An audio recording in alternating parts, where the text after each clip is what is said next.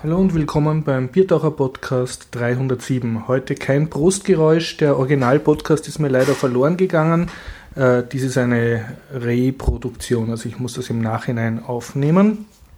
Ich bin heute ganz allein, der Horst Jens. Das Ganze findet statt mit freundlicher Unterstützung von Vokonik.com, der Internetagentur aus Österreich vom Jörg. Vielen Dank an dieser Stelle. Vielen Dank auch an unsere Patreonen. Das Geld kommt wirklich an. Ich glaube, Derzeit sind es ungefähr 3 Euro im Monat. Und äh, falls Sie noch leben, an unsere Flatterer. Es ist aber schon länger kein Flattergeld mehr gekommen.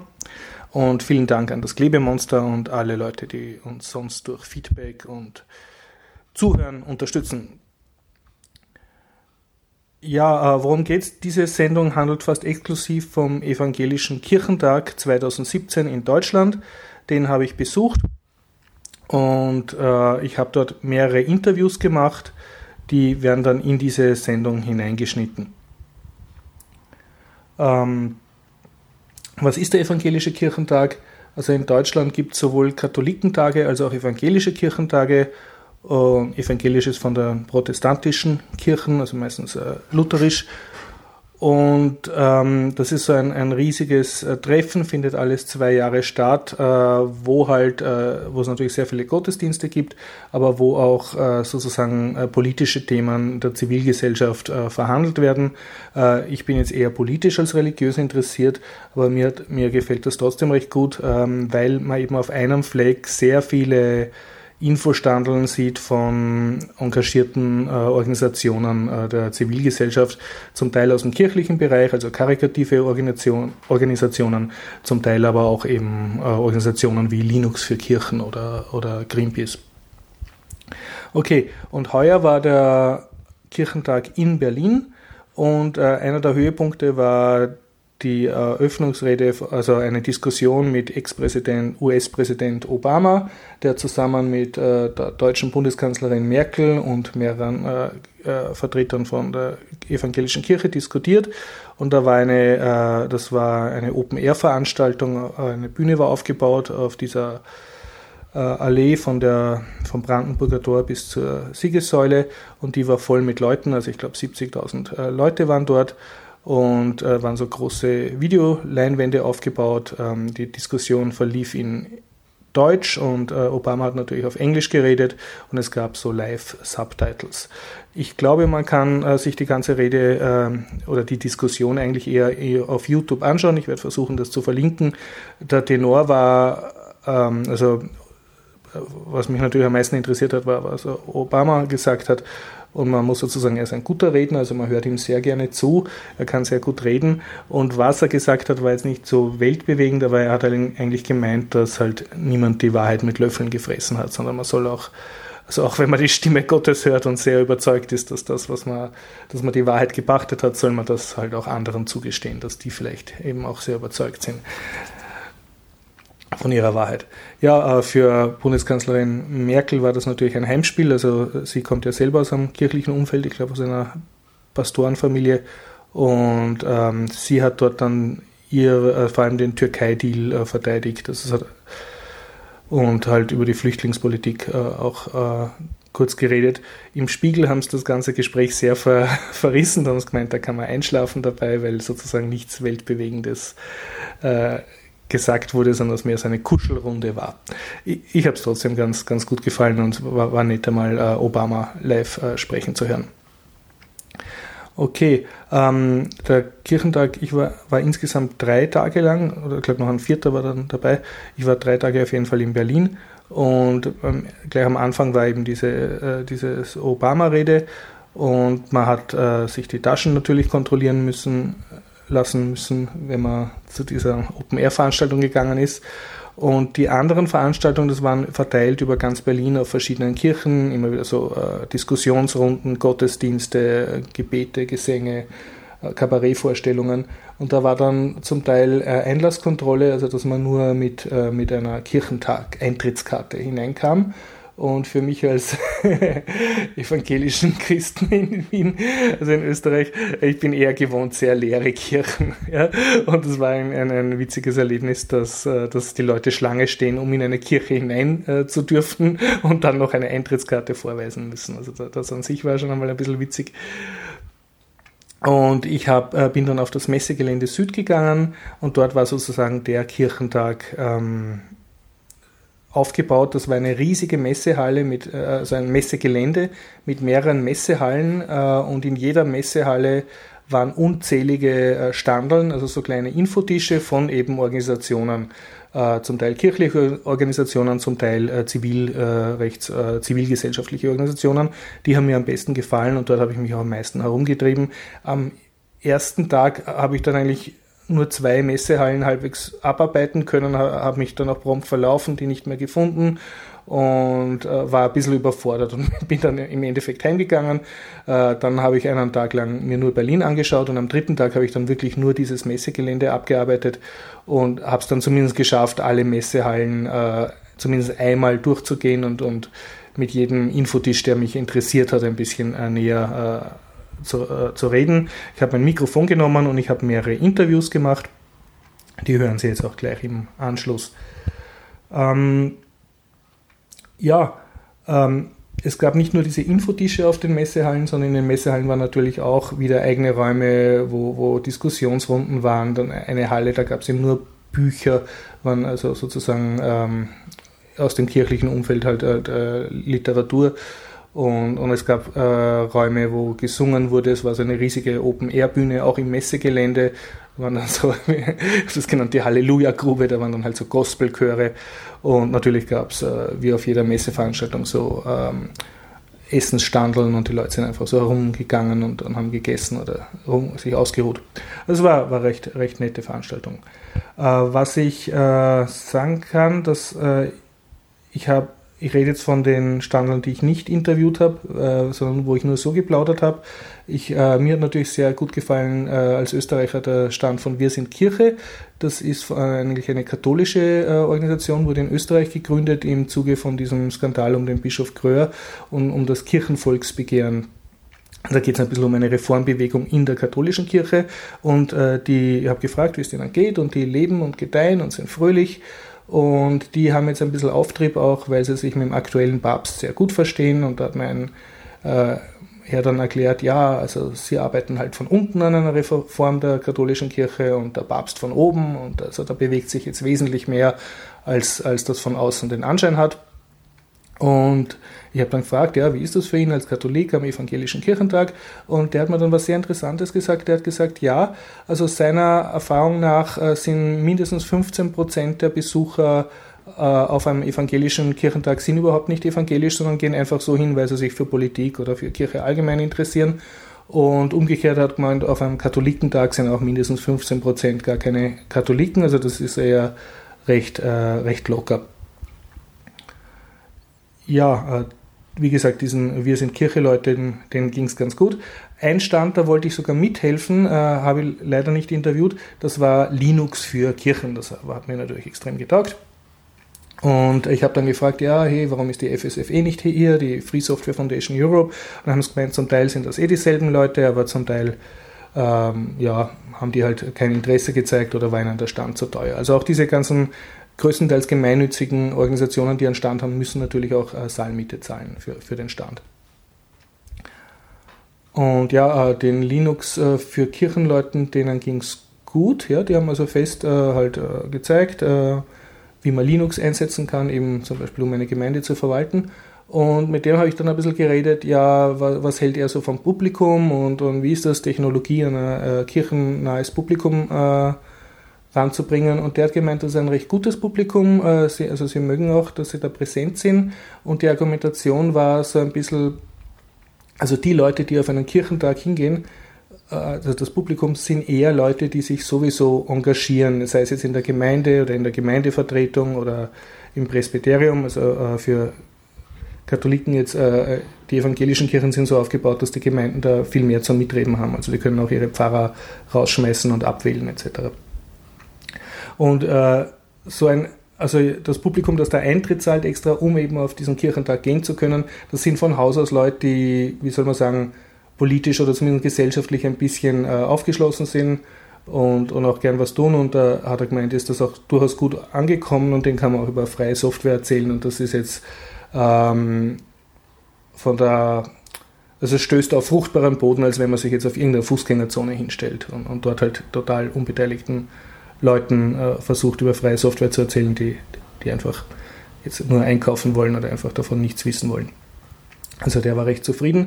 Die habe ich leider äh, vergessen zu interviewen. Das war nämlich am ersten Tag einer der ersten Stände und dann habe ich den Stand an, einen Tag lang nicht mehr gefunden. Es war nämlich so, da waren mehrere Messehallen und äh, die Messehallen waren nicht nur in einer Ebene angeordnet, sondern auch dreidimensional. Also unter einer Messehalle war noch einmal eine Messehalle und jede aber gigantisch groß mit, mit hunderten Ständen. Äh, dann auch, die habe ich auch nicht interviewt, aber die haben mir sehr gefallen. Da gehe ich so hin und, und äh, einen, einen Stand. Aha, worum geht's da? Und da stand Gott in Berlin. Und da habe ich gedacht, aha, Gott wohnt in Berlin, endlich weiß ich, wo Gott wohnt. Und habe halt mit dem Herrn dort geblödelt. Und die haben dann rausgekriegt, aha, ich bin Österreicher und, und, und habe gefragt, warum geht's da? Und ja, also die haben da ihren Rock'n'Roll Preacher, das war so eine Art Rockmusiker mit langem Ledermantel und Mundharmonika und er geht dorthin, wo das Volk ist, nämlich am Sonntagvormittag geht er zu den Frühschoppenlokalen, wo die Leute sitzen, anstatt in der Kirche zu sein, und dann kommt halt die Kirche zum Volk und dort singt er dann und performt und gleichzeitig gehen dann Mitarbeiter mit und dann ergeben sich interessante Gespräche und die verstehen sich so als Kirchenwegweiser. Also die machen die Leute halt äh, darauf aufmerksam, also in deiner Nähe wäre doch die und die Kirche und ja, also praktisch so eine Art, ähm, wie man zur nächsten Kirche findet oder ein, ein Dienstleister, der, der Leute zur nächstgelegenen Gemeinde oder zu einer passenden Gemeinde führt. Natürlich nur christliche, keine, keine muslimischen, aber extra nachgefragt. Und, und die haben dann so gemeint, na, möchtest du nicht Gott in Wien machen? Weil wir, ja, und, äh, und wir stellen äh, das zur Verfügung und so. Und also die haben äh, sozusagen ein bisschen missioniert. Und ich habe jetzt kein Bedürfnis gehabt, Gott in Wien zu machen oder hier Leute in eine Kirche zu zeigen, aber irgendwie die URL hat mir schon gefallen. Also haben wir gedacht, so Gott in Wien, hm, und dann Gott in Grammart Neusiedl, Gott in Sinabelkirchen, Gott in Hintertupfing. Also diese URLs hätte ich schon gern und würde dann damit entsprechenden Blödsinn machen. Aber ähm, ja, ich, ich, ich war ein bisschen zu, unmotivierbar, um, um mich da jetzt wirklich reinzusteigern. Aber irgendwie hat, hat mir das Konzept sehr gefallen, dass, dass man eine URL hat, wo, wo genau drauf steht, wo Gott zu Hause ist. Ja, und dann würde ich sagen, komme ich zu den Interviews. Das erste Interview ähm, ist ähm, Godspot. Godspot, das ist, ähm, äh, das war ein sympathischer junger Mann, beziehungsweise ein ganzer Infostand und die machen WLAN für Kirchen. Und dazu muss ich jetzt gleich eine Korrektur anbringen. Ähm, ich habe nämlich gefragt wegen den Unterschieden zu Freifunk und im Interview äh, sagt der eine, dass Freifunk ausländische Server hat. Das stimmt so nicht. Das haben wir nachher am Anschluss an das Gespräch korrigiert. Äh, Freifunk hatte Server im Ausland, hatte, hat jetzt aber mittlerweile auch Server in Deutschland. Also bitte, äh, das ist eine Korrektur für dieses Interview. Also Godspot. Okay, godspot.de, das freie WLAN der evangelischen Kirche. Hallo Dirk Krüger. Hallo. Kannst du mir erzählen, was Godspot ist und was die Mission davon ist, also was ja. ihr machen wollt? Also Godspot äh, ist sozusagen das, das äh, freie WLAN der evangelischen Kirche, wie der Name schon sagt. Also frei im Sinne von wirklich frei. Also ähm, der User, der sich über, Log, äh, über äh, Godspot einloggt, muss keine Daten hinterlassen. Das ist äh, kostenfrei, auch wirklich bis... nicht euch auf Facebook liken oder so? Nein, nein. Also er kann einfach auf Login klicken und landet dann im Internet. Und hat ein volles Internet. Hat, hat ein volles Internet. Das Einzige, er landet halt auf einer äh, Landingpage, wo die Kirchengemeinde das zur Verfügung stellt. Dann äh, niederschwellig sagen kann, übrigens der Ort, von wo du dich hier einloggst, das ist die Kirchengemeinde XY. Das sind unsere Veranstaltungen. Hier ist ein Link zu unserer Homepage. Aber wenn... kommt von dort dann überall Er kommt von dort überall hin. Also wenn er sagt, das interessiert mich aber gar nicht, sondern ich will einfach nur ins Internet, dann darf er das. Ja? Also das, ein Charme, also ein Teil des Charmes von Godspot ist eben wirklich, dass wir nicht mit dem Missionsknüppel sozusagen durch die Gegend gehen und sagen, äh, jemand, der sich hier einloggt, der muss vorher schon irgendwas mit Kirche zu, zu, tun haben oder muss sogar in der Kirche Mitglied sein oder so, sondern es richtet sich durchaus auch an Leute, die bisher von Kirche eher ein negatives Bild haben oder noch nie was von Kirche gehört haben, was ja hier in Berlin und Brandenburg durchaus manchmal der Fall ist. Ähm, und die Idee ist also ähm, jetzt, also ursprünglich kommt das ja aus der EKBO, ähm, war so ein bisschen auf den Bereich. Achso, EKBO, das ist die Evangelische Kirche von Berlin-Brandenburg, Schlesische Oberlausitz, also die Landeskirche von Berlin und um, Umgebung.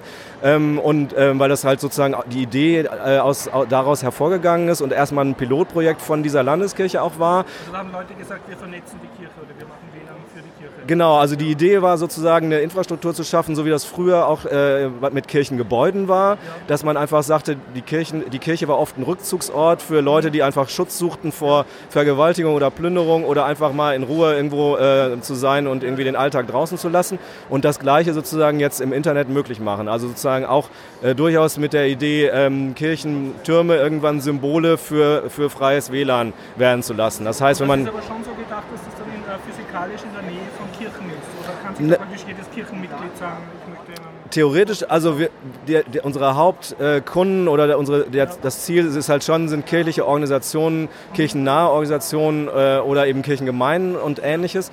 Aber wir sagen jetzt nicht grundsätzlich irgendwie halt vor irgendwelchen anderen Leuten, die jetzt an uns herantreten und sagen, wir möchten das gerne bei uns einsetzen. Ähm, was nicht verhandelbar ist der Name. Also wer ein, wer ein Problem mit dem Namen Godspot hat, also jetzt im Sinne von, dass da Gott mit drin vorkommt, der, der sollte es halt nicht einsetzen und der wird es auch nicht einsetzen. Ne? Aber dass da jetzt drunter steht, das äh, freie WLAN der evangelischen Kirche. Das muss man halt eben dann sehen, äh, je nachdem, äh, ob das jetzt zum Beispiel eine, eine, katholische Gemeinde ist, die das einsetzen will. Da müsste man eventuell dann natürlich darüber dann verhandeln. So, ne? ähm, wie, geht es ja an die Kirchen heran, um die als Partner zu gewinnen? Also an die einzelnen Gemeinden? Ich nehme an, die sind nicht alle so technikaffin, dass sie... Nee, also muss man aber auch, also das auf niederschwelligem Niveau, je nach, je nach äh, Größenordnung der Installation. Also wir haben halt eben die Kleinstinstallation, ist im Grunde Plug and Play, also ist so, so groß wie ein kleiner WLAN-Router. Ähm, da wird ein LAN-Kabel mitgeliefert und ein, und ein Netzteil. Das heißt, muss man nur mit dem LAN-Kabel den Godspot mit seinem eigenen WLAN-Router verbinden äh, und das Ding in die Steckdose stecken und dann funktioniert es sofort. Das ist so vorkonfiguriert. Die, ja, das sowieso. Also Strom, äh, Internet muss vorhanden sein schon bei der Gemeinde. Also das ist Genau, weil die Idee dabei ist ja, dass man halt einen Teil seines eigenen Internets öffnet für, für andere Leute, die dann da äh, reinkommen. So. Das heißt, ihr vermischt aber nicht die Kirchen baut euer eigenes Netz auf? Nein, äh, nein, nee, nee. Es geht, es geht darum sozusagen wirklich, also äh, ähm, Leuten, die halt von außen reinkommen, also jetzt durch die Tür der Kirchengemeinde oder eben auch auf der Straße vorbeizulaufen, die Möglichkeit zu geben, das Internet zu nutzen, ohne dass man eben also von User-Seite da eben äh, kompliziert irgendwelche Daten eingeben muss, sondern man klickt wirklich darauf und ist drin. Auf der anderen Seite aber, dass die Anbieterorganisation oder der Anbieter, die Anbieterin ähm, geschützt ist vor eventuellen äh, legalen Geschichten, die das. Wie, wie macht ihr das? Ähm, wir haben halt, äh, also wir, wir leiten den, äh, den User sozusagen ab dem Log, vom Login-Button über den VPN-Tunnel zum Server unseres, äh, unseres Providers und erst da wird er sozusagen ins Internet entlassen. Und damit ist. Genau. Genau. Genau, also das ist so. Ihr nehmt die lokalen Kirchen aus jedem Haftungsfall. Genau, genau. Also Stichwort Störerhaftung, aber eben auch äh, echte Straftaten. Also es ja, hat ja nicht nur was mit der Störerhaftung zu, zu tun, die äh, trotz der äh, allgemeinen Meinung, dass das mittlerweile abgeschafft ist, was ja, was ja nicht stimmt. Also es ist ja äh, ein, ein, Mythos sozusagen. Das steht ja jetzt zwar im Sommer nochmal zur Debatte, aber ob das wirklich abgeschafft wird oder nicht, das, das bleibe dahingestellt. Aber es gibt ja wirklich das äh, konkrete Fall, dass es halt sein kann, dass irgendwelche Leute Schindluder im strafrechtlichen Sinne damit treiben und das hat dann gar nichts mit der Störerhaftung zu tun. Und auch davor schützen wir sozusagen die. Gibt es rechtliche? Genau. Und gleichzeitig ist es aber so, dass halt über diese technische Geschichte, über den VPN-Tunnel auch gewährleistet ist, dass halt kein Zugriff auf das eigene Netzwerk der Kirchengemeinde meinetwegen passieren kann. Ja? Also das heißt, äh, es ist wirklich, die bewegen sich in einem anderen Raum dieses Internets, äh, das man zur Verfügung stellt. Wenn jetzt die lokale Kirche, die bei euch mitmachen will, da jetzt einen, so einen Hotspot errichtet, ja, dann braucht ihr aber einen äh, Internetprovider-Vertrag, der sozusagen volumenunabhängig ist. Sehe ich das richtig? Genau. Wenn Sie dadurch mehr Volumen haben, zahlen Sie auch mehr, wenn Sie einen schlechten Vertrag haben bei Ihrem Internetprovider. Genau. Das ist kein Internet nee, nein, nein, das ist völlig unabhängig voneinander. Also wir sagen auch nicht. Ja? Was? Gottbrot GmbH ist demnächst Internetprovider. Ja, Oder werdet jetzt auch Internetprovider? Ja, ja. Okay, Also, aber jedenfalls, aber jedenfalls, äh, ja, keine Ahnung, aber, jeden, aber jedenfalls ist es so, dass also erstmal wir sagen, also wer Godspot er, erwirbt, ähm, der, der muss erstmal selber dafür sorgen, dass halt vorher Internet da ist oder, Okay, oder ja. gleichzeitig den Internetvertrag buchen oder so. Ne? Ihr habt keine Kooperation mit diesen Funknetzen, ich glaube Freifunk heißt Freifunk, nein. Also grundsätzlich, grundsätzlich ist das halt irgendwie keine Konkurrenzveranstaltung im, im eigentlichen Sinne. Also wir sind halt irgendwie, äh, äh, ja, keine, äh, gibt keine, keine ähm, Reibereien oder so. Aber es gibt halt schon äh, wesentliche Unterschiede, die uns von, äh, von Freifunk äh, unterscheiden. Also zum einen ist es die legale äh, Seite. Freifunk umgeht sozusagen die, die legale Geschichte dadurch, dass es den, äh, den Provider oder den Server im Ausland stehen hat. Und wir haben halt gesagt, wir sind halt eher, wir sind für Transparenz, also auch in der Hinsicht und sagen, also ich will jetzt nicht sagen, dass Freifunk nicht für Transparenz wäre, ne? aber ähm, wir wollen halt da wirklich Transparenz äh, schaffen, indem wir halt sagen, unser, äh, unser ähm, Provider oder unser, der Server unseres Providers steht eben nicht im Ausland, sondern wir, wir lösen sozusagen äh, das äh, unter den legalen Gegebenheiten in Deutschland äh, lösen wir sozusagen dieses, dieses Problem halt. Ne?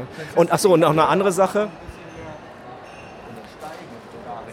Ähm, ähm, eine- andere Sache ist noch, äh, dass halt wir eine Landingpage für die Kirchengemeinden an, anbieten. Für jede äh, einzelne, also für jeder Hotspot-Betreiber kriegt seine eigene Landingpage. Genau. Und die, die macht ihr für ihn oder die muss er selber? Also äh, im Moment ist es so, dass es halt also auch was hat was mit Corporate Identity zu tun und so. Es gibt halt eben es gibt ein Template, was dafür freigeschaltet ist und das ist halt relativ be, be, äh, begrenzt. Also im Moment gibt es halt also standardmäßig drei verschiedene Menüpunkte: unsere Gemeinde, unsere Kirche, unsere Veranstaltung. So und da kann halt die Gemeinde dann halt sagen, okay, willkommen auf der also der Login erfolgreich, willkommen auf der äh, bei der so und so Kirche. Ähm, schön, dass du hier bei uns in der Nähe dich eingeloggt hast. Das sind unsere Veranstaltungen für die nächsten zwei Wochen. So sieht unsere Kirche von innen aus. Auch Stich, Stichwort äh, ständig offene Kirche. Also das heißt, äh, viele Kirchengemeinden gerade auf dem, auf dem Dorf äh, sind ja nicht mehr in der Lage, jetzt irgendwie dauernd jemanden abzustellen, der halt auf, auch aufpasst, dass da kein, äh, keine Randale gemacht wird oder sowas. Und da gibt es die Möglichkeit dann zu sagen, okay, die Kirchengemeinde ist, äh, die Kirche ist zwar abgeschlossen, aber wir haben halt äh, Bilder. Genau, also zu- zum Teil ist es möglich, sogar, sogar 360-Grad-Aufnahmen da reinzustellen, dass man sich die Kirche wirklich angucken kann. Das heißt, Ne? ihr bietet auch den Webspace an für die, äh, für die Kirche, wenn die keine eigene Kirchenhomepage Naja, das ist halt also in diesem Rahmen halt. Also wenn die jetzt keine eigene Homepage haben, dann könnte man sozusagen das auch dafür nutzen. Aber es ist halt eben also jetzt so begrenzt, dass halt da bestimmte Sachen eben dann nicht, nicht gehen oder das halt grafisch nicht so äh, Wenn, wenn ausgereift ist. schon eine eigene Homepage gemacht hat, kann sie dann von euch weiterleiten. Genau, das ist also sogar der Sinn. Es gibt halt also da... seid jetzt nicht Kirchenhomepage-Anbieter. Nein, nein, genau, genau. So, und ähm, genau, und das ist halt eben aber so niederschwellig, dass halt auch die Leute sagen können, äh, okay, das interessiert mich aber trotzdem nicht die Bohne und ich gehe halt jetzt einfach ins Internet. Ne? Also das, wie gesagt, das ist ein bisschen der Charme äh, von Gospel, dass wir eben da sagen, ähm, aber es macht natürlich, also tue Gutes und rede darüber. Also es ist jetzt nicht so, dass man irgendwie das verheimlichen soll, dass es halt eine kirchliche Ange Angelegenheit ist. Ne? Habt ihr in euren Satzungen irgendwas drin, wer bei euch Hotspot-Betreiber sein darf? Also Nö, also wie, wie gesagt, ähm, könnt ihr auch die Atheisten Berlins Wenn die, wenn die so heißen, dann ist das natürlich schon eventuell ein bisschen problematisch. Also wir würden uns da nicht unbedingt gegen sperren. Ich vermute mal aber, dass die jetzt nicht unbedingt äh, in ihr, also ein WLAN aufmachen, was Godspot heißt, weil das ist ja nicht verhandelbar. Dass man haben dann, keinen Humor, glaubst du? na, Humor vielleicht schon, aber die Leute, die dann da hinkommen und dass sich da einloggen, eventuell nicht so, nicht so sehr. Kannst du sagen, wie viele Kirchen habt ihr schon sozusagen vernetzt oder wie schaut das aus? Also in Berlin und Brandenburg, schleswig Oberlausitz sind halt äh, jetzt ungefähr so 100, 150, 160. Ähm, und äh, wir haben aber jetzt äh, auch vor, vor dem Kirchentag schon halt äh, relativ viele Anfragen aus ganz Deutschland, auch Mhm. zum Teil schon aus, äh, aus dem äh, europäischen Ausland. Also äh, wir hatten, aber jetzt auf dem Kirchentag natürlich hat sich das jetzt nochmal äh, potenziert. Also ich, ich habe jetzt nicht so viel reingeguckt in unsere, unsere E-Mail-Accounts, aber da ist jetzt schon klar, dass ab dem ersten Tag des Kirchentages viele Anfragen wieder reingekommen sind. Wir hatten zum Teil, äh, ich habe mit Leuten am Zentrum Zukunft Kirche vor, vorgestern gesprochen, da waren welche aus Kenia, die das eine, eine tolle Idee fanden und so. Seid ihr die Ersten oder die Einzigen in Deutschland? Also ist da noch keiner auf die Idee gekommen, sozusagen in Kirchen-Hotspots anzubieten? Nee, also äh, nicht, dass wir wüssten zumindest. Und es ist auch trotzdem, also äh, äh, abgesehen davon, dass es natürlich andere Hotspot-Betreiber gibt, äh, ist es trotzdem einzigartig in der, in der Freiheit für die User. Ne? Also dass man wirklich überhaupt nichts machen muss, dass man einfach nur sich einloggt. Ähm, das ist vielleicht noch äh, bei den Freifunkern ähnlich, aber wie gesagt, da gibt es halt diesen Unterschied mit Und ihr seid, wenn ich das richtig kapiert habt, ihr seid eine GmbH, aber nicht gewinnorientiert. Genau, genau, genau. Also ja, wir sind halt keine gemeinnützige GmbH. Äh, wir müssen natürlich so viel Gewinn machen, dass wir unsere eigenen Kosten damit decken. Ne? Und das ist auch der Sinn. Aber wir reichen die Kosten im Grunde durch. Also die Produktionskonfigurationskosten, Marketing natürlich spielt auch eine Rolle. Also der Name äh, ist natürlich... Äh, verlangt schon was von den Kirchen. Genau, ja, ja. Also die, die Hardware-Kosten sozusagen und dann eben monatliche Fee, die halt eben dann die ganze Infrastruktur abdeckt und zum Teil sogar technischen Support mit drin und so weiter. Habt ihr schon Erfahrungen, was hat eine Kirche davon, wenn sie jetzt einen Hotspot betreibt? Also kommen dann irgendwie Leute in Kirchennähe, die sonst jetzt nicht in Kirchennähe gegangen wären? Ja, also wir haben halt immer wieder Feedback von, von Leuten, die halt eben sagen so, da sind halt Leute, die einfach, äh, die vorbeikommen und die irgendwie sich darüber freuen, dass es halt äh, Godspot gibt und äh, ja. wir haben halt eben auch, unabhängig jetzt von den Erfahrungen der Leute... Dann praktisch um die Kirche herum? Ja, also zum Teil, also wir hatten halt ähm, so eine ganz, ganz eigentümliche, äh, äh, so ein eigentümliches Erlebnis, dass halt jemand äh, bei so einem Vortrag, den wir gemacht haben, dann gesagt hat, also kam so ein älterer Pfarrer, von dem man jetzt auf augenscheinlich jetzt erstmal nicht gedacht hätte, dass er jetzt internetaffin gewesen wäre oder so und, und der dann sagte so, also habe ich das richtig verstanden, dass wenn ich jetzt das irgendwie auf meinen Kirchplatz rausstrahle, dass es dann sein kann, dass dann, dann Leute kommen, die dann deswegen kommen, weil sie ins Internet wollen und dann sitzen sie da vor meiner Gemeinde und dann äh, meinte der Vortragende, ja, das stimmt und dann sagte er, das ist ja toll, dann kann ich ja zu denen hingehen und mit denen reden. Mhm. Ja? Also es ist halt wirklich dann... Äh, Genau, also es gibt natürlich viele Leute, auch gerade in der Kirche, die damit eher ein Problem haben, die dann sagen, äh, äh, WLAN während des Gottesdienstes, das möchte ich nicht, aber das ist, das ist zwar eine Möglichkeit, das auch während des Gottesdienstes gezielt einzusetzen, ja. äh, weil man einfach sagt, es ist jetzt hier WLAN, egal ob man jetzt eine Flatnate hat oder nicht, können alle Internet nutzen, dann kann man sagen, wir spielen jetzt irgendwie da äh, Kirchen, äh, Kirchenliedtexte ja. ein oder keine Ahnung was. Ähm, aber das Problem, dass halt Leute im Internet surfen auf ihrem Smartphone in der Kirche und der, der Predigt nicht folgen, das hat, hat man schon vor Godspot gehabt. Ähm, und auch wie, äh, wie, wie, wie, äh, wie unser äh, der Ideengeber Herr Kretschmer äh, gesagt hat, wenn, man, wenn das passiert, dass die Leute abschweifen mit anderen Sachen oder ob das jetzt im Internet ist oder nicht, dann hat man äh, ein Predigtproblem und kein Godspot-Problem. Okay. Okay, vielen Dank und ich wünsche euch viel Erfolg. Ja, danke. Gleichfalls. Okay, dann ähm, hatte ich ein lustiges Erlebnis. Ich bin zum Stand von ATTAC gegangen. ATTAC ist eine äh, Politorganisation, äh, in den letzten Jahren immer bedeutender worden. Also äh, zusammenfassend kann man wohl sagen, unter, unter Globalisierungskritikern oder die, die negativen Auswirkungen der, äh, der Globalisierung werden da aufgezeigt.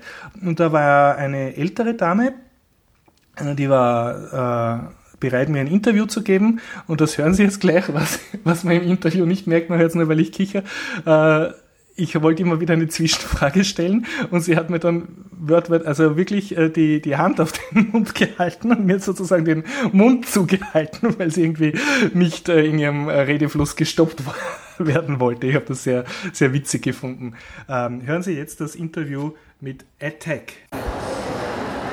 Okay evangelischer Kirchentag. Ich bin am Attack-Stand und spreche mit einer Mitarbeiterin. Hallo.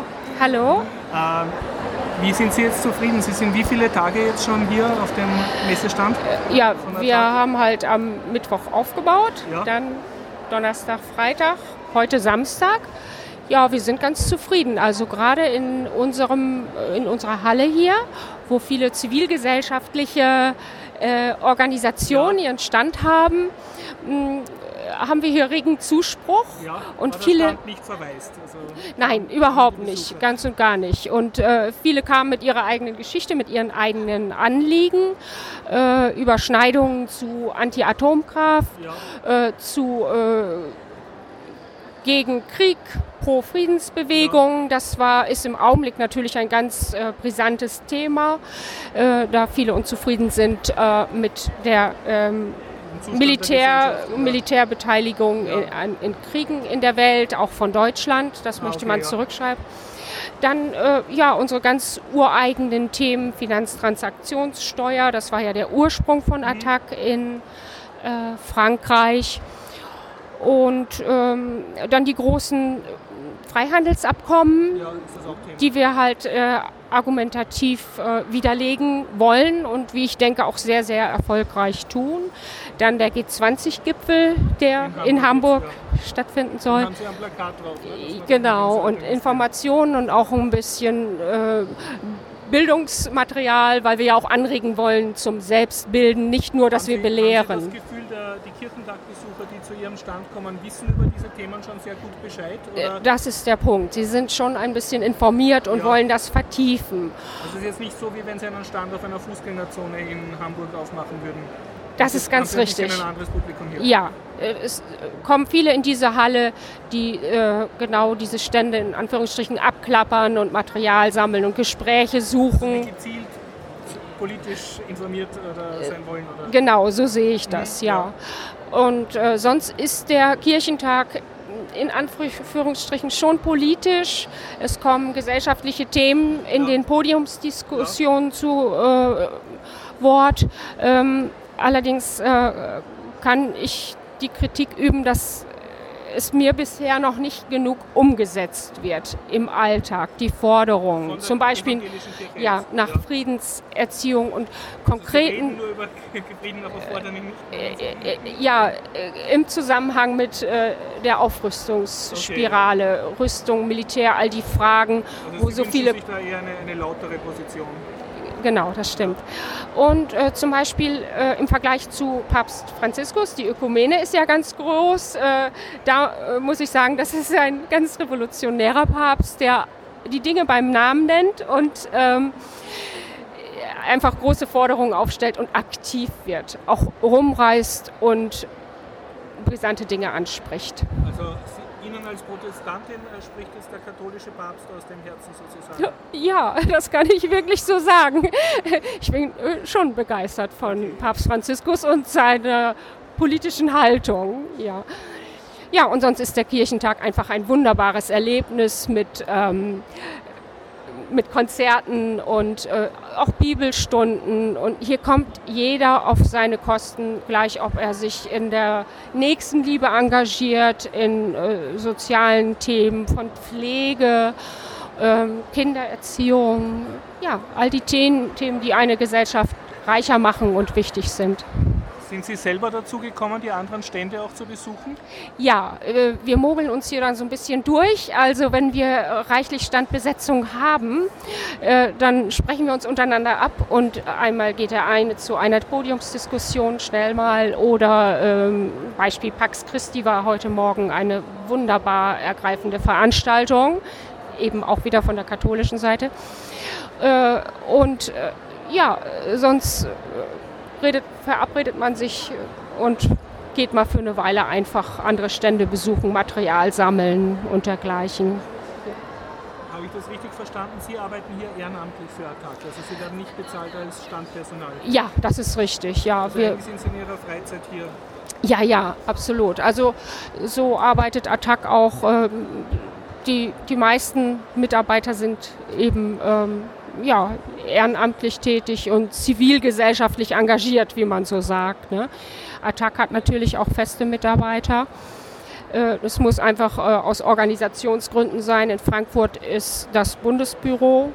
Da gibt es natürlich auch Büromitarbeiter. Ja, äh, aber die meisten in diesem Netzwerk sind ähm, freiwillig, ehrenamtlich mit dabei, es gibt Regionalgruppen in ganz Deutschland und wir sind auch vernetzt äh, international mit äh, Attac nationalen, internationalen Gruppen in Europa, aber die Thematik äh, springt natürlich auch nach Übersee in alle Welt, weil wir einfach global die Wirtschaftsweise ähm, verbessern wollen und äh, von einer herkömmlichen Wirtschaft, die nur auf Vorteil und Raffen aus ist, ähm, wegzukommen und ein einvernehmliches Wirtschaften, Kooperation statt Konkurrenz in diese Richtung vorantreiben wollen. Äh, haben Sie äh, als Tag auch Infostände am Katholikentag? Wissen Sie etwas darüber? Ähm, ich denke ganz bestimmt. Ich bin jetzt ehrlich gesagt nicht informiert, weil, weil ich evangelisch bin und mhm. äh, auch in Stuttgart gewesen bin an dem Stand und äh, ja, deshalb kann ich das jetzt nicht sagen, aber natürlich haben wir einen Stand auf dem Katholikentag. Das nehme ich an, weil gerade die christliche Fraktion äh, bei Attac auch stark vertreten ist. Vielen Dank. Ja? Gern geschehen. Danke Ihnen. Okay. Äh, ja, leider nicht alle Interviews, die ich gemacht habe, äh, haben ähm, das Überspielen auf meinen Computer überlebt. Also ich dürfte am Computer irgendeinen Blödsinn gemacht haben, habe einige Interviews verloren. Ein Interview, das es geschafft hat, äh, war vom Stand von Gemeinwohlökonomie, ein, also ein, ein, derzeit sehr trendiges Thema. Und ähm, hören Sie einfach jetzt, Gemeinwohlökonomie. Evangelischer Kirchentag. Ich bin am Stand von äh, Gemeinwohlökonomie www.ecogut.org und spreche mit Oliver Koch. Hallo. Ja, guten Tag. Worum geht's hier? Ja, also wir haben hier einen Stand, äh, das erste Mal auf dem Deutschen Evangelischen ja. Kirchentag. Früher waren wir immer Teilnehmer. Wie viel habt ihr gezahlt dafür? Ähm, naja, der Stand, das ist im Moment, wir haben noch keine Vereinsmittel, das haben wir alles ja. selbst vorgestreckt ja, und das sind so gut 500 Euro. Für, äh, äh für, für den Stand und dann sind da gleich die Mitarbeiter für sechs Teilnehmer als ehrenamtliche Helfer mit da drin. Also ihr habt also sechs Eintrittskarten? Sechs Eintrittskarten okay, und ja. zusätzlich eben die Fahrkarten, die sind dann mit dabei. Und äh, na gut, das muss man erstmal vorstrecken. 500 Euro waren das für drei Tage? Ich habe jetzt also über 500 und dann machen wir gleich noch einen Vortrag im äh, Raum Lindau 6 und dafür musste man auch noch ein bisschen bezahlen. Für das Recht, dass ihr am Vortrag Ähm, dafür mussten wir zahlen. Das also genau. Sprecherslot kostet sozusagen. Ja, gut, genau, das war so. Ja. Okay. Und ist, äh, ist dann ähm, Internet und, und, Strom am Stand schon dabei oder müsst ihr das äh, extra? Das war extra, genau. Und äh, Aufbau von diesen Wänden müsst ihr auch noch zahlen? Oder? Das gehört zum Stand mit dazu. Das ist schon dabei? Ja, genau. Und der Tisch, an den ich mich jetzt anlehne, den habt ihr Den haben wir mitgebracht, genau.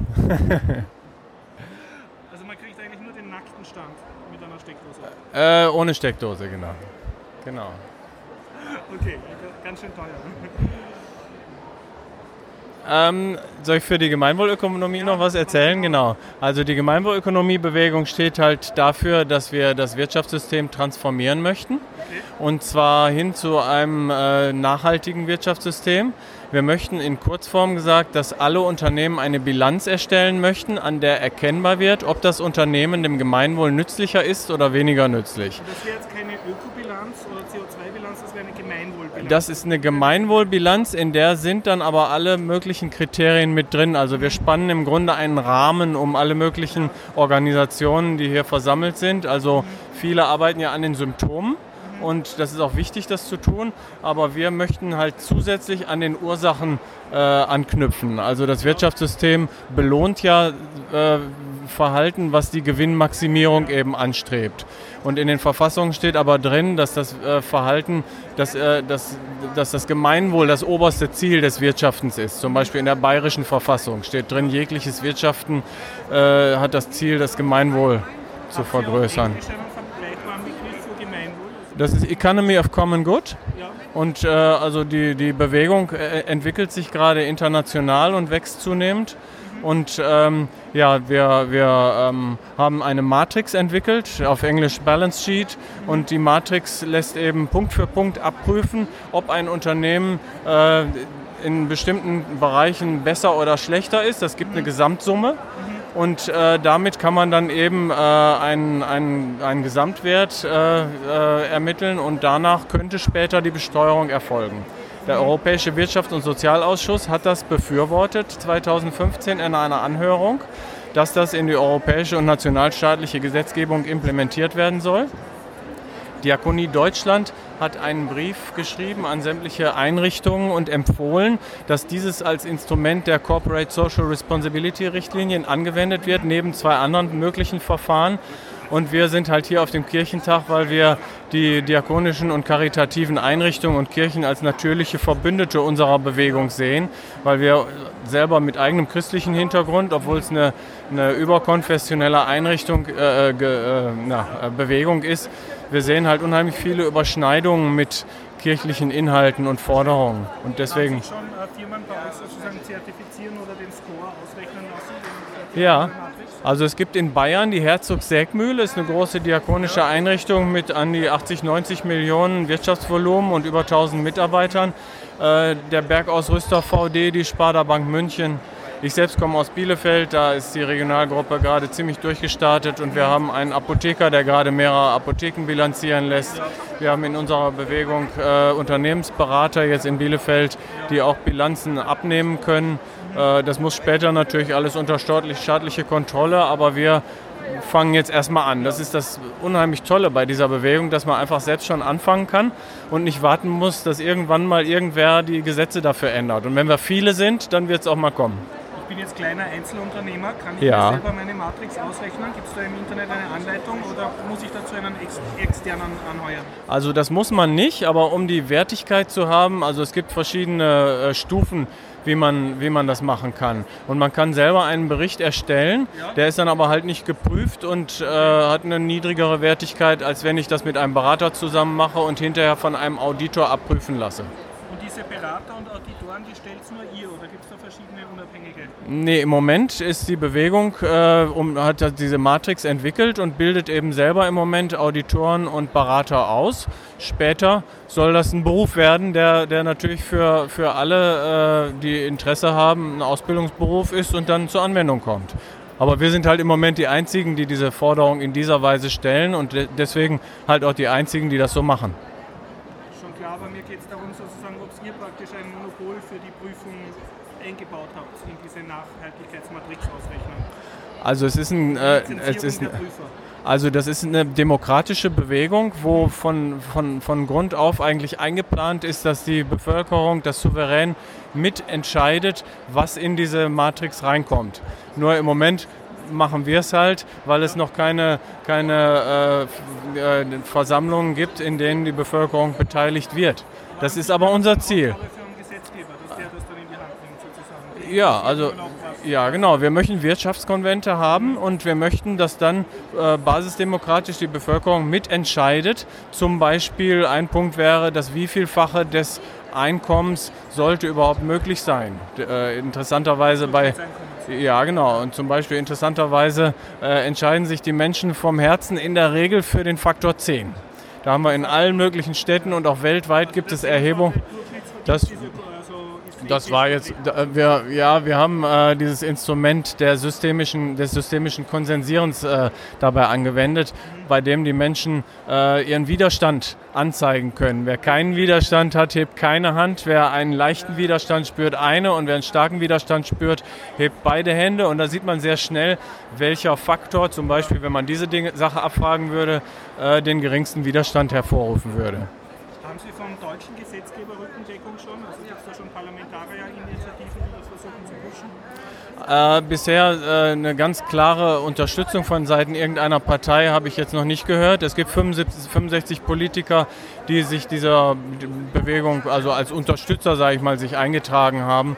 Äh, die Namen kann ich jetzt nicht direkt benennen. Das sieht man auf der Internetseite aber. Und gibt es irgendein Land, das äh, weiter ist als Deutschland, also die die Gemeinwohlökonomie schon mehr äh, in Anwenden in der Praxis oder da schon gesetzlich mehr leben? Äh, in, in Spanien läuft ein bisschen mehr. Da gibt es halt auch schon Gemeinwohlgemeinden und da wird auch an, äh, ein Lehrstuhl jetzt eingerichtet. Das kann ich jetzt äh, auswendig nicht alles, alles erzählen. Das, da tut sich auf jeden Fall was weltweit. Jetzt gerade war, war die Delegiertenversammlung in Paris, da war ich auch gewesen. Ähm, bis Sonntag, äh, da wurde, wurden noch einige Dinge besprochen. Da waren Leute aus Portugal, aus äh, Spanien, aus der Schweiz, aus Österreich, aus Deutschland. Das war also eine, Und es gibt kein einzelnes Land, wo sozusagen, wo man sagt, das ist das Herz der Bewegung. Also, also die, die Bewegung kommt ursprünglich aus Österreich. Der Christian Felber hat die Bewegung so mit ins Leben gerufen. Und da ist, ist, ist der erste Punkt, wo es gewachsen ist. Und von da aus breitet sich es aber aus. Und ich bin selbst bei Greenpeace angefangen und äh, hatte irgendwann das Gefühl, es reicht mir jetzt selber nicht nur, nur die Symptome zu bekämpfen und wollte halt auch an die Ursachen ran. Und da waren wir halt wir hatten dann in, auf einem Kirchentag äh, von dem Eddie Hunecke von den Wise Guys den Begriff Gemeinwohlökonomie gehört und dachten, Mensch, das könnte interessant sein, haben uns damit beschäftigt und für mich war das wirklich ein toller Moment, wo ich das Gefühl hatte, jetzt kann man wirklich äh, anfangen und was machen. Das ist eben das Tolle. Es ist nicht nur ein, eine Utopie, sondern es ist auch ein Punkt, wo man jetzt direkt anfangen kann, in einer Regionalgruppe mitmachen kann. In Deutschland gibt es ganz viele Regionalgruppen. Wenn ich Sie richtig verstehe, langfristig wird es ja nicht Langfristig müsste das Steuersystem diesen Score dann wieder zur Grundlage nehmen, um Da- sozusagen das- die Wirtschaft zu lenken. Ja, das wäre unsere Forderung. Nicht nur, Äh, dass die Arbeitszeit besteuert wird primär, sondern halt die, die, einen niedrigen Score haben sozusagen. Das wäre das Fernziel, genau. Und das wär, also es wäre ja keine Planwirtschaft oder kein Kommunismus. Jedes Unternehmen wird sich weiterhin den günstigsten Weg natürlich raussuchen, so sind wir Menschen. Aber es wäre halt der, der, der nachhaltigste Weg, wäre eben auch der billigste. Äh, inwiefern äh, ist die Gemeinwohlökonomie, äh, haben Sie da Verbündete oder Erfahrungen mit der CO2-Steuer, von der man ja schon länger hört, ne? dass, dass für ja. jedes Produkt und jede Dienstleistung sozusagen der CO2-Verbrauch ausgerechnet wird und dass ja. das dann besteuert werden soll, um sozusagen mit der unsichtbaren ja. Kraft des Marktes. Da ja, also die, die Gemeinwohlökonomie ist so ein holistischer Ansatz, sage ich mal. Die sind viele Dinge mit drin, ja, eben soziale Gerechtigkeit und ökologische Nachhaltigkeit eben auch. Und das bildet sich dann da eben auch mit ab. Aber haben Sie sozusagen von den CO2-Besteuerungssachen, wo man schon länger was liest in der Zeitung, haben Sie da Erfahrungen übernehmen können, wie, wie schwer das ist oder wie gut das geht, das in, den, in die Gesetzgebung hineinzubekommen? Ähm, da habe ich jetzt persönlich keine, kann ich. Also ich komme aus der Regionalgruppe Bielefeld und kann da jetzt nicht direkt konkrete Angaben dazu machen. Und äh, persönlich, wie lange äh, sind Sie jetzt schon in der Gemeinwohlbewegung äh, aktiv? Äh, wir sind seit Ende 2015 in der Öffentlichkeit in Erscheinung getreten. Wir haben den 35-jährigen Geburtstag von Greenpeace Deutschland zum Anlass genommen. Äh, Greenpeace Deutschland wurde witzigerweise in Bielefeld gegründet. Und dann haben wir in Bethel, in den von Bodelschwingschen Stiftungen, das Asafeum gemietet und eine Großveranstaltung äh, durchgeführt. Wir haben da den Geburtstag von Greenpeace Deutschland gefeiert und Christian Felber als Vortragenden gehört. Und da war so der Startschuss für die Gemeinwohlökonomie in Bielefeld. Jetzt gibt es inzwischen eine Hochschulgruppe, es gibt eine Arbeitsgruppe für Unternehmer, für äh, Unternehmensberater, eine AG Bildung. Also es wächst schneller, als man schauen kann. Es gibt das noch keinen universitären Lehrstuhl oder keine Studien? In Bielefeld noch nicht, nein. Haben Sie einen Wunsch an die Kirchentagsbesucher oder an die evangelische Kirche? Also ich sehe riesige Überschneidungen zwischen der, der Gemeinwohlökonomie und den christlichen Grundwerten. Und ich bin selber als Christ äh, zu der Gemeinwohlökonomie gestoßen. Und für mich ist das wirklich ein Weg, wie es funktionieren kann, dass man nicht nur am, am Sonntag äh, dafür betet, dass die Welt besser wird, sondern wirklich auch anpacken kann und versuchen kann, die Welt besser zu machen, als sie jetzt ist. Und dass wir dann für unsere Kinder eine gerechtere, gerechtere Welt hinterlassen können. Ja, das wäre mein, mein Ziel. Und das ist die Energie, die mich trägt, hier ehrenamtlich äh, diesen Stand zu machen und viel, viel Zeit zu investieren.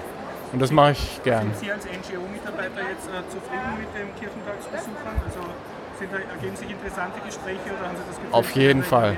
Nein, auf jeden Fall. Also natürlich gibt es Leute, die müde sind und vorbeigehen, aber wir haben hier mit vier Leuten teilweise gleichzeitig Gespräche geführt und kaum war eins zu Ende, gab es den nächsten, der Interesse hatte und es ist unglaublich. Es war, hat sich wirklich sehr... Keine Nein, das hat sich auf jeden Fall gelohnt für uns. Wir haben das gerne gemacht. Also wie gesagt, es gibt, wir haben jetzt den deutschlandweiten und den OWL-Verein gerade in Gründung. Es gibt bis jetzt noch keinen Rückfluss. Das heißt, die Banner, den Stand, die Flyer, alles haben wir selber bezahlt. Das haben wir gerne gemacht, weil uns das wirklich eine Herzensangelegenheit ist. Und ja, ähm, deswegen, es hat sich auf jeden Fall gelohnt und wir haben viele begeistern können für die Idee und ja, bin sehr, sehr zufrieden damit. Vielen Dank. Ja, gerne. Okay. Das vorletzte Interview äh, hat mir auch extrem Spaß gemacht. Und zwar war das ein Stand von Taiwan. Ich glaube, die haben gleich zwei Stände gehabt. Taiwan, die, äh, oder Nationalchina, die, die kleine Insel südlich von China, die sich nicht von China vereinnahmen will. Und da waren Plakate Taiwan in die UNO. Ja, und diese nette Dame vom äh, taiwanesischen Infostand äh, hat mir dann ein Interview gegeben, was sehr lustig war, weil äh, alle anderen vom Stand haben dann sich so zusammengerottet und, und überlegt, wer jetzt mit mir spricht und, und waren, äh, ja, waren, waren sehr nett. Hören Sie das Interview einfach jetzt. Evangelischer Kirchentag, ich bin beim Stand von Taiwan in die UNO, beziehungsweise ja. Taiwan vor WHO. Ja, ja, genau. Hallo, ich spreche mit Helena de Young Guys. Hallo Helena. Hallo. Ähm, kannst du mir sagen, was, was macht ihr im Stand hier? Also wir wollen Besucher informieren, dass Taiwan nicht zu China gehört. Ja. Taiwan ist eine selbstständige Stadt, demokratische Stadt seit über 40 Jahren. Wir wählten, Taiwanesen wählten Präsidenten, wir haben Pressefreiheit, Meinungsfreiheit, Religionsfreiheit. Und deshalb machen wir auch evangelische, bei evangelischen Kirchentag machen wir auch diese Informationen. Äh, das, das Das wollen euer, wir. euer Anliegen ist, dass Taiwan international anerkannt wird als Ja, äh, genau, die das ist unser Ziel. Ja, genau, in UNO als Mitglied und bei in WHO als Mitglied. Und Aber derzeit seid ihr nicht in der UNO. Nein, schon seit eh und je noch nicht. Das heißt, Ja. Peking spricht für euch sozusagen. Nein, die sind dagegen und wir kämpfen Ja. gegen China. Ja, ja. Ja, die behaupten immer, dass Taiwan ihre Provinz ist. Okay. Aber Taiwan in der Geschichte war noch nie äh, chinesische Provinz. okay, Taiwan ist militärisch, äh, diese, diese Insel ist sehr fruchtbar, militärisch sehr wichtige Lage. Und wie China wie Taiwan haben, weil es militärisch sehr wichtig ist. Und deshalb versucht China bis heute noch mit wirtschaftlicher Beziehung Taiwan einzuverleiben Ja. und aufkaufen. Ja. Aber Taiwan ist nach dem Zweiten Weltkrieg in der Tat, also im Fakt, ähm, ein amerikanisches Militärstützpunkte. Also Ja. seid halt verbündet mit den USA. ja, USA und Japan und Südkorea Ah, und okay. europäische Länder auch, ja. Commonwealth-Länder. Ja. Okay. Ja. Ähm, und warum seid ihr genau am Kirchentag? Gibt es eine große christliche äh, Community in, in Taiwan? Ja, wir haben in Taiwan auch äh, äh, äh, evangelische ja? Kirche in Taiwan. Die evangelische Kirche haben Taiwanesen äh, viel für die Demokratie gekämpft. Weil Taiwan war ja äh, nach dem Zweiten Weltkrieg äh, von die vor, vor dem Zweiten Weltkrieg war ja äh, Taiwan ein japanisches Land. Ne? Ja, japanisch Und ja, ja, das war schon Anfang besetzt, aber nachher hat Japan schon Taiwan zu eigenes Land gegliedert. Und ähm, da ja Japan Zweiten Weltkrieg verloren hat, musste Japan aus Taiwan abziehen. Und dann seither, seit dem Zweiten Weltkrieg, also danach, ne, ist Taiwan ein Japa äh, amerikanisches Militärstützpunkt. Okay, ja. weil Amerika gegen Japan gekämpft hat und Japan hat er verloren. Ja, ja. Ja. Und danach, äh, nach dem Zweiten Weltkrieg, kam da diese chinesische Ex- Exilregierung, das ist die Nationalchina früher, die, hat, ähm, die wurde vom Mao vertrieben und die, diese Regierung ist nach Taiwan geflüchtet Ja. Mit Militär und dann äh, diese Regierung kam nach Taiwan, haben viele Intellektuelle hingerichtet, war Massaker. Ja, Die Militärregierung ja, die chinesische Militärregierung, Exilregierung, ist ja sagt nicht sehr demokratisch. Ah, Das ist eine Diktatur, ja, ja, genau. Und wie lange hat diese Diktatur gedauert? Äh, 38 Jahre. also bis 19... Militärregime, ja. Bis 1980 rum, 96, was ist immer ewiger kam, ja. Also wir dürfen seit 96 Präsidenten wählen. Aber vorher war 38 Jahre Militärregime. Ohne Pressefreiheit, ohne, ja, ja. Das, das ist ganz traurig. Viele sind einfach verhaftet in der Nacht. Ja. Das kämpfen wir bis jetzt noch, heute noch, weil diese äh, 2016 hat, Taiwan ja Präsidentenwahl gehabt und wir haben Taiwanesen gewählt. Und jetzt ist seither ist Taiwan ist wieder in, äh, mit Taiwanis. Wir haben eigene dann taiwanesische Regierung, nicht mehr die Exilregierung. Ah, okay. Mhm. Aber die Exilregierung existiert noch in Taiwan und diese, das heißt äh, chinesische Nationalpartei. Okay, ja. Die, diese Partei arbeitet mit China und möchte Taiwan an China ausliefern. Aha. Ja, das ist, äh, aber wir müssen weiter kämpfen Okay, und hoffentlich auch Unterstützung von Deutschland. okay. Ja, genau. Sind Sie zufrieden mit den Besuchern am Kirchentag? Also Sehr gut, sehr ja. Viel Interesse? Doch, viele Interesse, die Ja. ist ja immer gefragt und vi- viele davon auch waren in Taiwan. Ja. Ja, das ist wie eigene meine Heimat. Mhm. Haben welches hat, haben mir erzählt, die, er ist in Taiwan geboren, Aha, ja, und Taiwan ist wie seine Heimat. hm. Darf ich fragen, gibt es in Taiwan eine eigene Sprache oder sprechen Ja. Sie Mandarin? Äh, das ist gut, das ist Ja. das Fragen. Nach 1949, ne, da kam die chinesische Exilregierung und Japaner waren, sind da weg. Ja. Und hat Taiwanesen gar keine Regierung, keine Militär. Ja.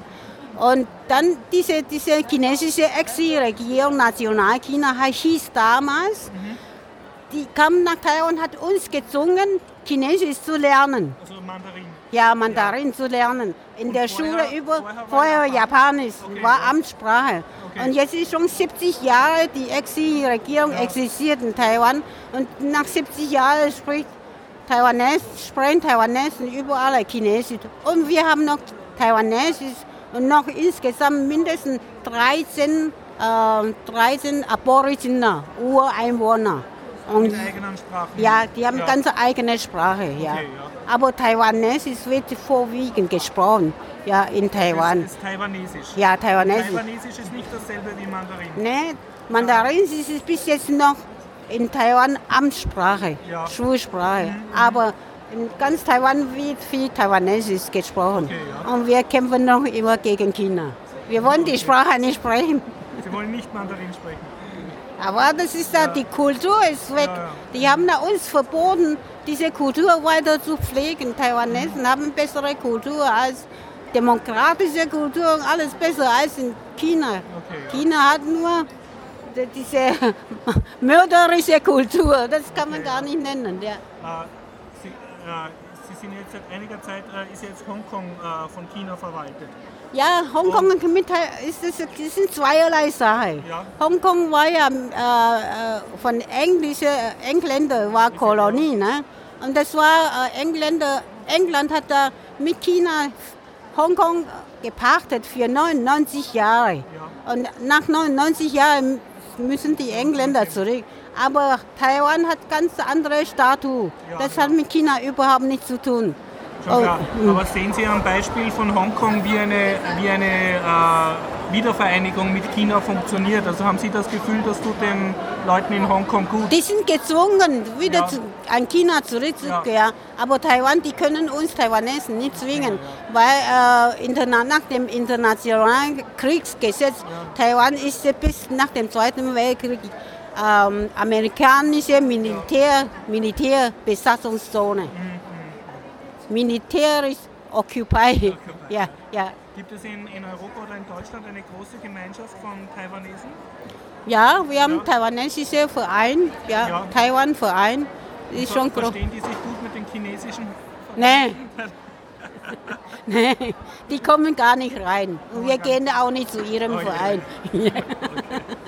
Das muss äh, ganz, weil noch ein Teil von Deutschland, die wissen noch nicht, dass Taiwan ein selbstständiger, Ja. demokratischer Staat ist. Und jetzt, äh, wir informieren hier über Taiwan und die fragen auch, das ist besser. Aber politisch können die Besucher beim Kirchentag Taiwan nicht unterstützen. Okay. Nur Politiker, ja. ja. Die Außenpolitiker und Merkel, ja. Aber Deutschland unterstützt schon Taiwan, ne? Hum humanitäre und menschliche Menschenrechte. Aber wegen der Wirtschaft, politisch äh, unterstützt Deutschland Taiwan nicht. Das sollte aber nicht sein, ne? Wissen Sie, wie die Unterstützung von Österreich ist? Ja, haben wir auch von Österreich, aber ich glaube, politisch nicht so. Wirtschaftliche, wirtschaftliche Beziehungen haben wir schon, aber politisch haben, halten die Länder, demokratische Länder, ihren Mund zu. Ne? Und äh, die wissen genau, dass Taiwan eine selbstständige Insel ist. Aber gegen China, es ist keiner bereit, gegen China zu kämpfen und wirtschaftliche Beziehungen zu opfern. Und Sie würden sich wünschen, wenn äh, politisch ein bisschen mehr Unterstützung Jawohl, das ja sehr, ja genau, mehr, ja. Das soll die ganze Welt das äh, machen, ja. Okay. Wir dürfen nicht ja, zulassen, dass China ein Land nach dem anderen Land einverleibt. Haben Sie eine Homepage von Ihrem Verein oder sind Sie Äh, im Internet? Homepage, äh, ich frage meinen Land, Landsmann. Ah, 卢龙杰，伊要问讲，咱有台湾的 Homepage 不？Haben Sie eine Homepage über Taiwan? 台湾的 homepage ja. 都是款的啊。 Sie 一 haben 共网络的消息的。 Taiwan Frauenverein in Deutschland e.V., sehe ich da. Das kriegen sie nicht viel. Das kriegen. Taiwan. Aber Haben Sie einen Taiwan-Verein oder? ja, großer Verein. Wie heißt der? Oh, oh, Taiwan, aber es ist Englisch. Das ist auch nicht viel, Information nicht viel. Ja. Aber ähm, Deutsch. Ja. Äh, Na, ist egal, Englisch auch. nee, Badenhagen. Ein, ein, ein deutscher Journalist in Taiwan. Ja, aha, Der hat eine Homepage sehr gut. aha. Und wie heißt der? Ba, ba, Badenhagen. Okay, ich werde es versuchen. Wir kriegen, ich kann ja Ihnen meine E-Mail-Adresse geben. Ja, nein, ich wollte es ansagen für die, äh, für die Hörer vom Podcast. Okay. Ja. Ja, macht nichts. www. Und ich, vielleicht kriege ich raus, dann kann Okay, ich ja, Ihnen melden. Ja, warten Sie mal. Gut, dann vielen ja. Dank, Herr Ja, ich, hoffentlich ja, habe ich eine gemacht. Ja, ja, sehr gut. Ja, danke schön. Okay, und damit zum Abschluss vom Kirchentag. Das war mit Abstand das lustigste äh, Interview, das ich geführt habe und auch der lustigste Stand, den ich gesehen habe. Ich war dann schon nach einem Tag äh, Kirchentag, äh, Messezentrum, ein bisschen müde, bin so da herumgelaufen äh, zwischen den Ständen und habe immer noch sehr viele Stände zum Entdecken gehabt, wo ich, wo ich noch in Messehallen, wo ich noch nie war. Und dann komme ich so vorbei an einem Stand, da stand Militärseelsorge, Gefängnisseelsorge und dann eben dieser Stand äh, BDS. BDSM und Christsein und ich habe total lachen müssen, habe das so lustig gefunden. Und die Damen, die dort waren, die haben so lange schwarze Lederröcke angehabt, äh, haben dann gefragt, warum ich so lache. Und äh, ja, und ich habe gesagt, ja, ich mache einen Podcast und ob ich sie interviewen kann. Und dieses Interview hören Sie einfach jetzt. Okay, Evangelischer Kirchentag. Ich bin am Messestand von www.sm und christsein.de. Hallo, ich spreche mit Petra. Hallo Petra. Hallo. Petra, worum geht's hier? Also, wir versuchen ein bisschen Aufklärungsarbeit zu leisten hier innerhalb der evangelischen Kirche und mit ja, allen Besuchern, dass SM nicht was mit Gewalt zu tun hat. Erster Punkt. Das muss ich erklären. meine sehr nerdigen Hörer äh, vielleicht mal erklären, was SM ist. SM ist Sadomasochismus und das steht im Kontext zu BDSM, weil unter SM ist eigentlich geläufiger in der Gesellschaft als BDSM, aber das ist da eben alles vertreten. Da zählt auch Bondage zu, da gehören Fetische dazu. Es hat nicht nur was mit Schlagen zu tun, ganz wichtig. SM kann man nur leben, wenn man, wenn beide Partner das wollen. Es geht um Einvernehmlichkeit, es geht um ganz, ganz viel Vertrauen innerhalb der Beziehung und es geht auch um Liebe. Ohne eine Liebesbeziehung wäre SM auch kaum möglich zu leben. Wenn diese Basis da ist, dann kann man in andere Sexualpraktiken einsteigen. Sonst bitte die Finger davon lassen. Und du sprichst ja e- extra von Leben, also da geht es eigentlich um einen Lifestyle. Habe ich das richtig verstanden? Nein, es geht nicht um Leben. Das kann man, ist eine, weder man kann es als Spiel bezeichnen, so wird es in der Szene bezeichnet, oder man kann es auch als Lebenseinstellung sehen. Man trägt diese Neigung meistens schon lange, lange in sich, kann es vielleicht nicht äußern oder artikulieren und weiß vielleicht auch noch selber gar nicht, was da in einem schlummert.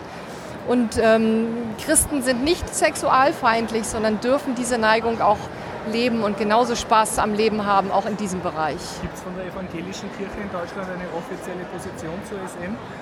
Es gibt noch keine offizielle Position dazu, deswegen stehen wir auch hier. Ähm, es ist in der evangelischen Kirche etwas offener, wird es gehandelt. Deswegen dürfen wir auch auf einem Messestand stehen und hier diese Arbeit machen.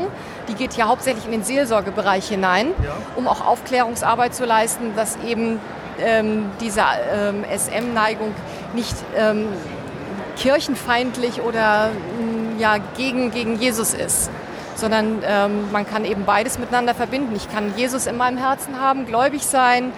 Die ganzen Werte, die das Christentum hat, die spiegeln sich eigentlich, wenn man genauer hin, hinsieht, auch im SM-Bereich wieder. Also so eine gewisse Leidensfähigkeit schadet nicht. Nein, das hat, das hat nichts mit Leidensfähigkeit zu tun, das hat was mit Vertrauen zu tun. Okay, ja. So wie ich, wie ich Gott vertraue, mein Leben anvertraue und sage, du, ne, schön, wir sind deine Geschöpfe, so vertraue ich mich in, im SM-Bereich auch einem anderen Menschen an. Und es hat was mit Hingabe zu tun. Also die Wörter sind zum Teil sehr gleich besetzt. Es ist nicht primär der Rohrstock. Und es, so wie es, ich sag mal, in einschlägigen Pressemitteilungen manchmal noch so äh, dargestellt wird. Es, hat, es, es geht viel tiefer. Gibt es äh, zu anderen äh, Religionsgemeinschaften äh, offizielle Statement zur SM? Also wisst ihr davon? Also bis jetzt haben wir es noch, noch nicht erreichen können, auf einem katholischen Kirchentag zu stehen. Da ist Also die die, Hemmschwelle, die ist die Hemmschwelle wahrscheinlich noch größer oder die Auseinandersetzung mit dem Thema noch ja, angstbeladen, denke ich mal. Ja. Ähm, Ihr seid aber noch keine offizielle Arbeitsgruppe in der, also seid ihr ein Verein oder was seid ihr rechtlich? Nein, wir sind rechtlich eine Arbeitsgemeinschaft. Wir haben uns Schon? zusammen, zusammengeschlossen, eben als Christen, wo wir sagen, wir möchten einfach in der, in der Arbeit ein Stückchen weiterkommen, dass man innerhalb der Kirche auch nicht mehr diskriminiert wird, dass keine Disziplinarverfahren erf- äh, erfolgen, wenn das zum Beispiel rauskommt im Pfarramt. Ähm, das eine ist Privatsache, was im Schlafzimmer passiert, und das andere ist die offizielle Seite. Und manche vermischen diese Bereiche und das ist schade. Gab es da Präzedenzfälle? Also musste zum Beispiel ein Pfarrer zurücktreten oder bekam Schwierigkeiten mit seiner Gemeinde? Weil er Die gab es. Ja, ich möchte da auch nicht näher drauf eingehen, weil das ein interner ist, aber die gab es und leider ähm, Das hängt dann mit der Akzeptanz der Gesellschaft genau, zusammen. genau, richtig. Dass manche sagen, es ist doch Gewalt und man muss da wirklich aufklären und sagen, nein, SM ist primär keine Gewalt, sondern beruht im gegenseitigen Einvernehmen und in der Achtung vor dem Menschen und ja vor eben vor der Geschöpflichkeit.